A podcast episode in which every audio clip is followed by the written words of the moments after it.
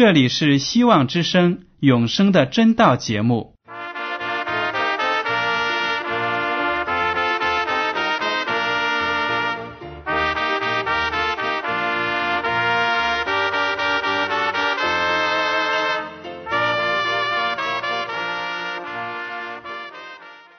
亲爱的听众朋友们，你们好，我是艾德，很高兴今天能和你们在永生的真道这个栏目中见面。耶稣说：“听上帝的话语，并且遵守的人是最有福气的。”所以，艾德现在能够通过电波和你们分享上帝的教导，感到十分快乐。我也希望众位弟兄姐妹。还有那些正在寻求真道的朋友们，也能够珍惜这段时光。大家不妨在手边准备好纸和笔，将今天讲到的要点和经文章节做些记录，以便过后自己再亲自查考圣经。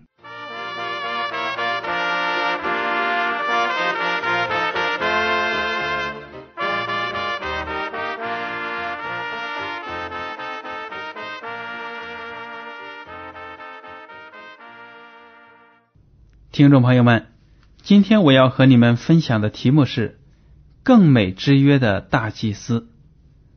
我们知道，在旧约的时候呢，以色列人要通过祭司向上帝献祭，这些祭司呢也会为自己的百姓还有他们自己的罪向上帝祷告。那么，在我们现在的基督徒没有祭司，我们。究竟是通过谁向上帝祷告呢？我们当然不是通过任何的圣徒，或者是所谓的圣母玛利亚向上帝祷告，不是的。我们自己在地球上呢，没有什么真正的大祭司介于上帝和我们之间。教会的牧师和传道人也是像我们一样是罪人，是被上帝呼召。为上帝的福音而做工的，但是呢，他们可以为我们代祷，但是不能成为我们和上帝之间的中保。我们和上帝之间，除了耶稣基督之外，不可以有任何的人参在我们中间，因为呢，任何人在上帝的眼里都没有耶稣基督那样的完美、无瑕疵、无罪。所有的人都是罪人，只有耶稣基督是完美的，上帝无瑕疵的羔羊。当他牺牲在十字架上之后呢，他就作为我们和上帝之间的中保，为我们在上帝面前代祷，为我们赎罪。有的人说了，我们不是可以向上帝祷告吗？的确如此，每一个信徒。都可以直接向上帝祷告，不需要通过任何的地上的传道人或者祭司。当然，我们有责任为其他的弟兄姐妹祷告，帮助他们祷告。但是呢，祷告是我们和上帝建立直接的亲密关系的唯一途径。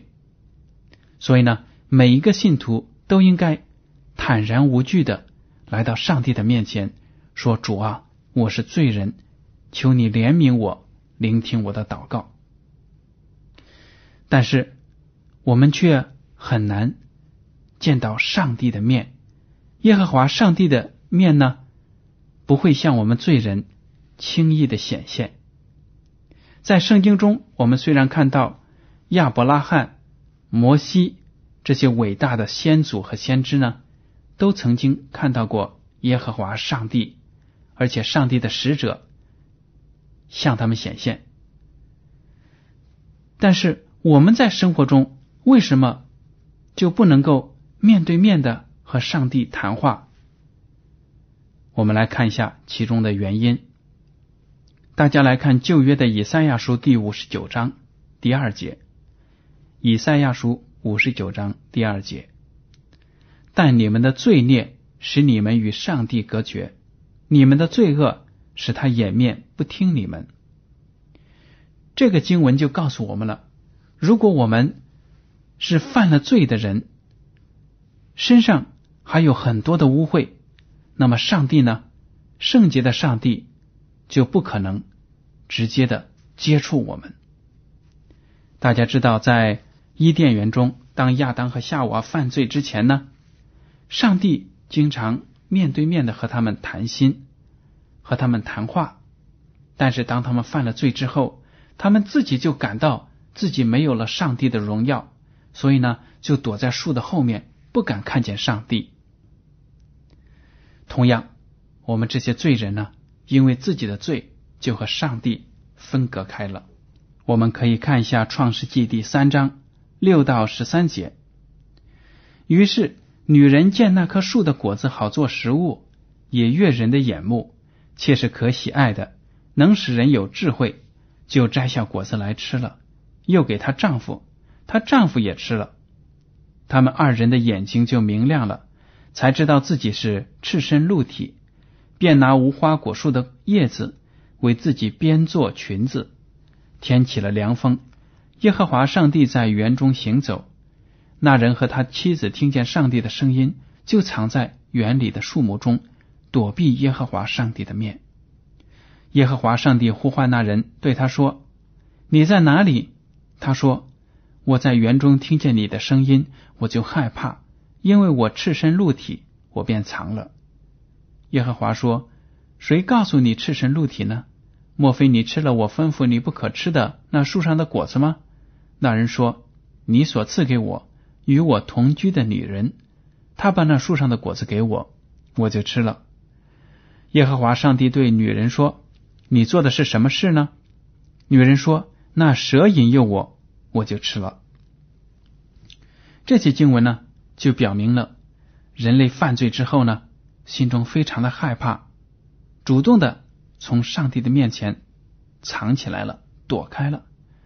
但是上帝要找寻他，而当上帝见到他们的时候呢，他们两个呢就互相的推脱责任，说不是因为自己的过错。引起的。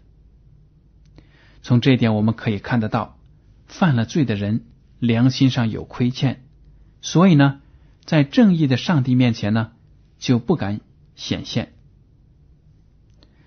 圣经中提到个别的人物与上帝的关系是非常亲密的，摩西呢就是其中的一位。大家都知道，不管这些先祖或者先知有多么的伟大，和上帝的关系。多么的亲密，他们在生活中也都是罪人，但是凭着上帝的恩典和怜悯，他们得到了自己不配得到的上帝的眷爱。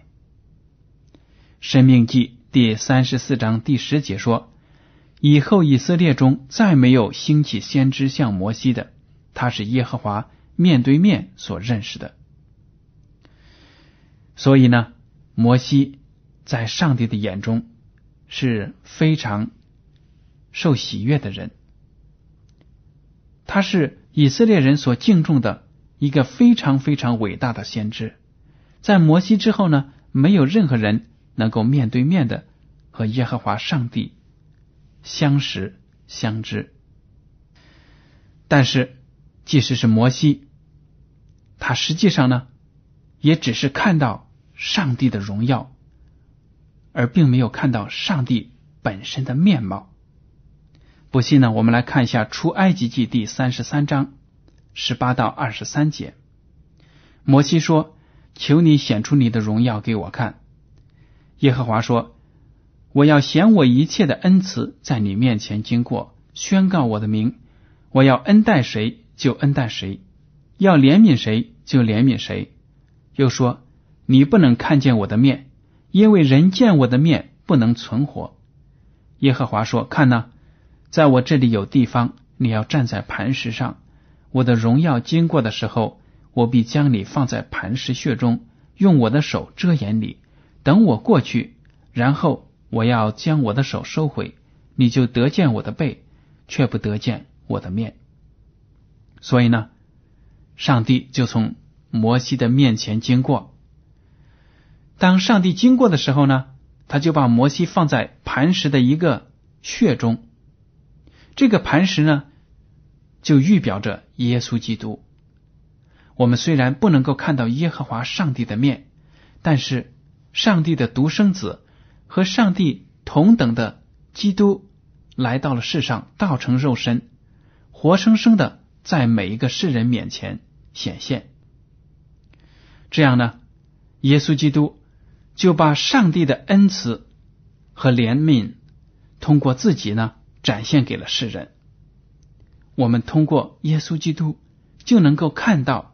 了解到上帝的品格和慈爱，所以呢，耶稣基督就好比这个磐石，保护着我们的罪人。我们这些罪人呢，不会被上帝的荣耀所毁灭。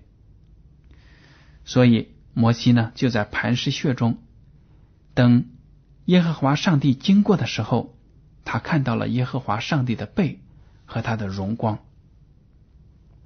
还有呢，在出埃及记第二十四章十五到十八节，我们可以看到，上帝用云彩遮蔽自己那辉煌的荣耀，为什么呢？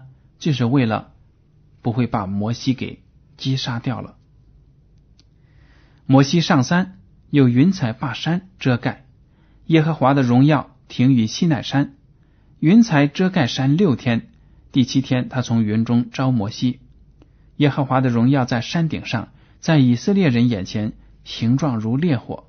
摩西进入云中上山，在山上四十昼夜。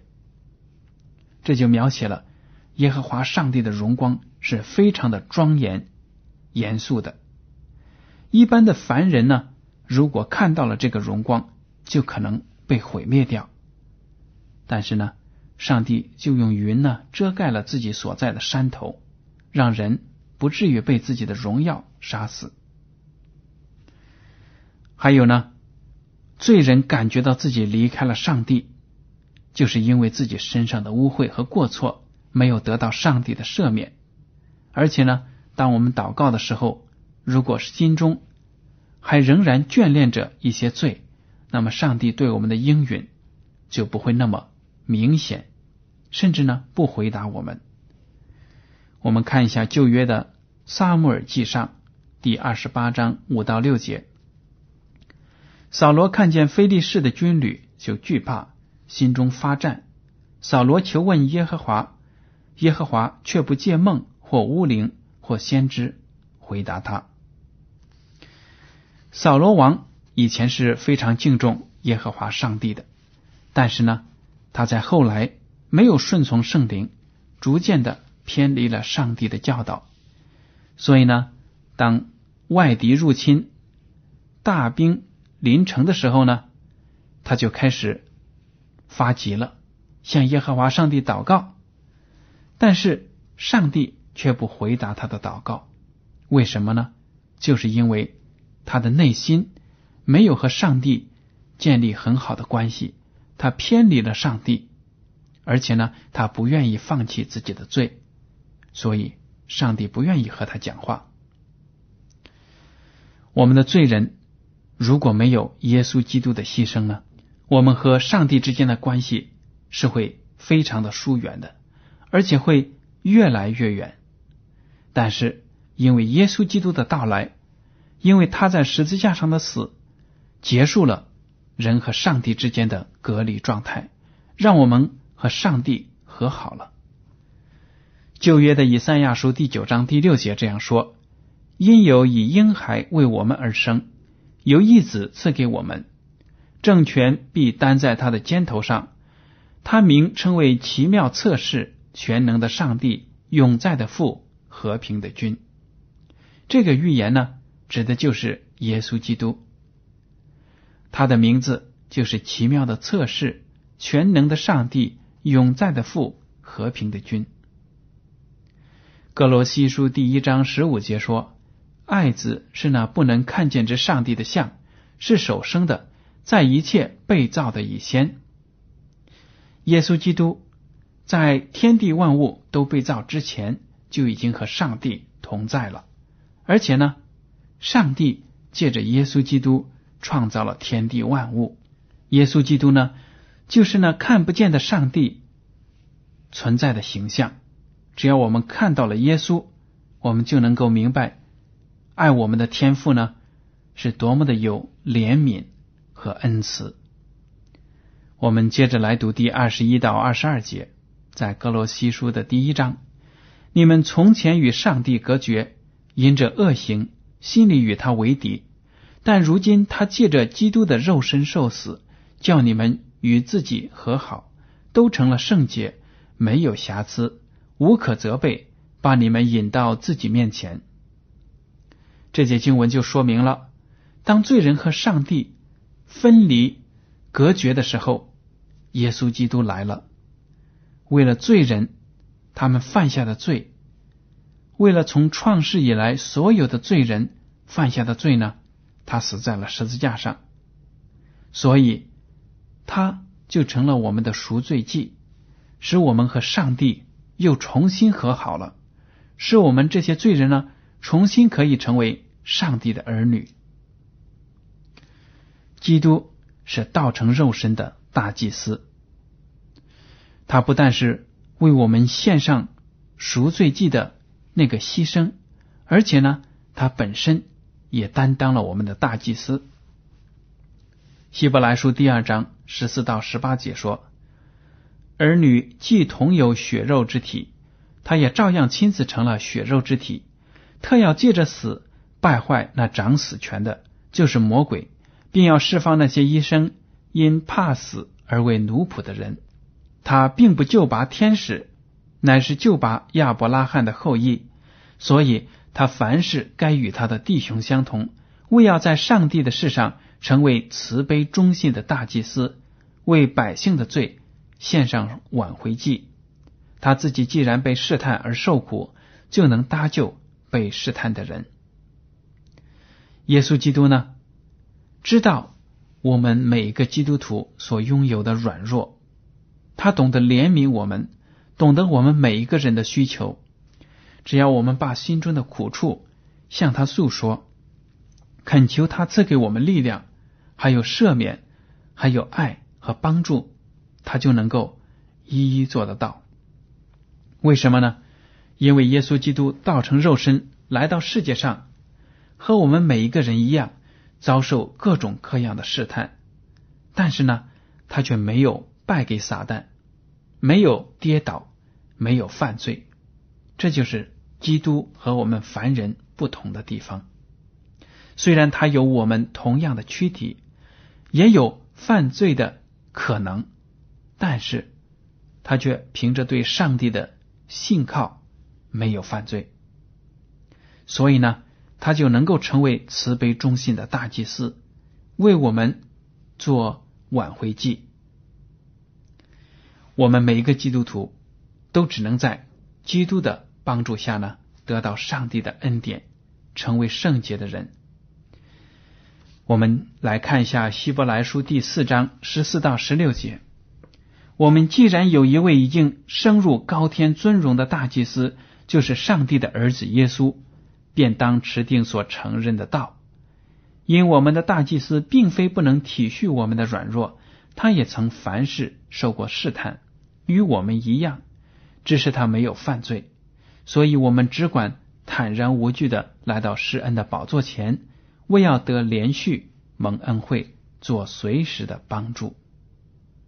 说的多好！只要我们需要他，求告他，他就可以帮助我们，随时随地都可以得到他的帮助。这是一个非常有帮助的应许。好了，最后呢，我们来看一下，耶稣是更美之约的中保。希伯来书第七章二十到二十八节说：“再者，耶稣为祭司，并不是不起势力的。至于那些祭司，”原不是起势力的，只有耶稣是起势力的，因为那利他的对他说：“主起了誓，绝不后悔，你是永远为祭司。”既是起势力的，耶稣就做了更美之约的中保。那些成为祭司的数目本来多，是因为有死阻隔，不能长久。这位既是永远长存的，他祭司的职任就长久不更换。凡靠着他进到。上帝面前的人，他都能拯救到底，因为他是长远活着替他们祈求。像这样圣洁、无邪恶、无玷污、远离罪人、高过诸天的大祭司，原是与我们合宜的。他不像那些大祭司，每日必须先为自己的罪，后为百姓的罪献祭，因为他只一次将自己献上，就把这事成全了。律法本是立软弱的人为大祭司，但在律法以后启示的话，就立儿子为大祭司，乃是成全到永远的。这些经文讲的是什么呢？讲的就是呢，在旧约的时代，亚伦的子孙那些立位人呢，是继承祭司的职分，他们并不是上帝让他们起誓而做的。为什么呢？因为那些的人呢，都有肉体的软弱，都受到死的限制，到头来呢，难免有一死。当他们死了。就不可能为百姓代祷，他们的子孙呢，就来接替他们的职位，一代又一代，就这样把祭司的职分传下去。所以呢，经文就说，他们数目本来多，是因为有死阻隔，不能长久。他们也和人一样，其他的百姓一样，都会有软弱，都会有死亡的躯体。所以呢。他们的执事都是有限的，但是呢，耶稣基督是上帝起了誓，绝不后悔立为永远的祭司的，而且呢，耶稣基督是和上帝同等的，永远都会存在的，没有死亡的。所以呢，当他成了我们的祭司呢，他就可以永远的为我们祈求、代祷。只要我们靠着他的大功呢，我们就能够成为上帝的儿女，而且在他复临的时候能够进天国，享受永生。所以呢，听众朋友们，今天我就奉劝各位：如果您在生活中还没有认识到耶稣基督的话，那么您就应当赶快来到他的跟前，向他承认自己身上的罪过。而且知道呢，耶稣基督会赏赐那些有信心的人。如果你有信心，知道他能够洗去您的罪孽，那么他就会赦免你的罪过，悦纳你的信心，使你成为上帝的儿女。如果听众朋友们当中有一些基督徒已经信主很多年了。但是因为种种原因，把自己的眼光放开了，离开了耶稣基督，没有再好好的把持好自己的信心。那么这个时候呢，您可能被自己生活的各种困苦的境遇呢所迷惑了，感觉到自己活得非常的累，有重担自己不能担。但是呢。您也要知道，耶稣基督就在您的旁边，随时要做你的帮助。只要你能够重新回转头向上帝祷告，那么您就一定能够得着这从天上来的能力，让你成为上帝的儿女，成为一个得胜的基督徒。如果您有跌倒、有软弱、经常的犯错，也不用怕。凭着自己呢，我们做不了什么。但是如果我们把自己再一次完全的献给基督，他就能够赦免我们的罪，加添给我们力量，帮助我们一点一点、一滴一滴的克服生活中的那些过错、软弱，使我们的品格呢重新得到塑造，成为上帝所喜悦的。这就是福音。当我们知道了。上帝的应许，而且尝试到了上帝给我们的恩典的滋味的时候呢，我们也要积极的跟其他的人分享，让那些还没有接受主、没有信主的朋友们和亲人呢，都能够来到耶稣基督面前，更美之约的那个中宝面前呢，得到永生的福气。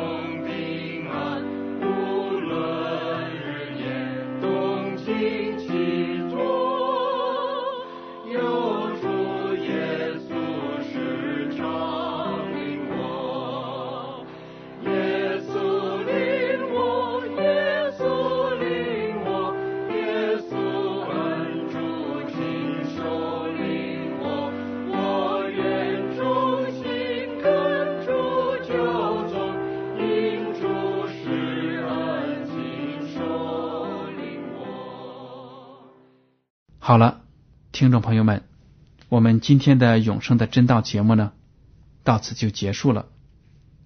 您如果对今天的讲题有什么想法，或者对这个栏目有什么建议，就请写信给我。我的通讯地址是香港九龙中央邮政总局信箱七零九八二号，请署名给爱德。爱是热爱的爱，德是品德的德。让我再重复一遍我的通讯地址和名字：香港九龙中央邮政总局信箱七零九八二号，请署名给爱德。爱是热爱的爱，德是品德的德。如果您对这样的节目有很多的感受，那么爱德就鼓励您呢，提起笔来给我们写信，这样呢，也让我们知道。您对这个节目的看法，还有我们在工作中应该进行的改正或者提高，我们会非常感激您给我们的各种意见。您在来信的时候呢，不必采用挂号信或者快件邮寄，因为这类信件在发收的时候都需要额外的手续，反而会减慢了通信的速度。为了让信函早日准确的到达您的手中。请您用正楷字体一笔一划的书写您的名字和地址。谢谢您的配合，愿上帝保守你们，再见。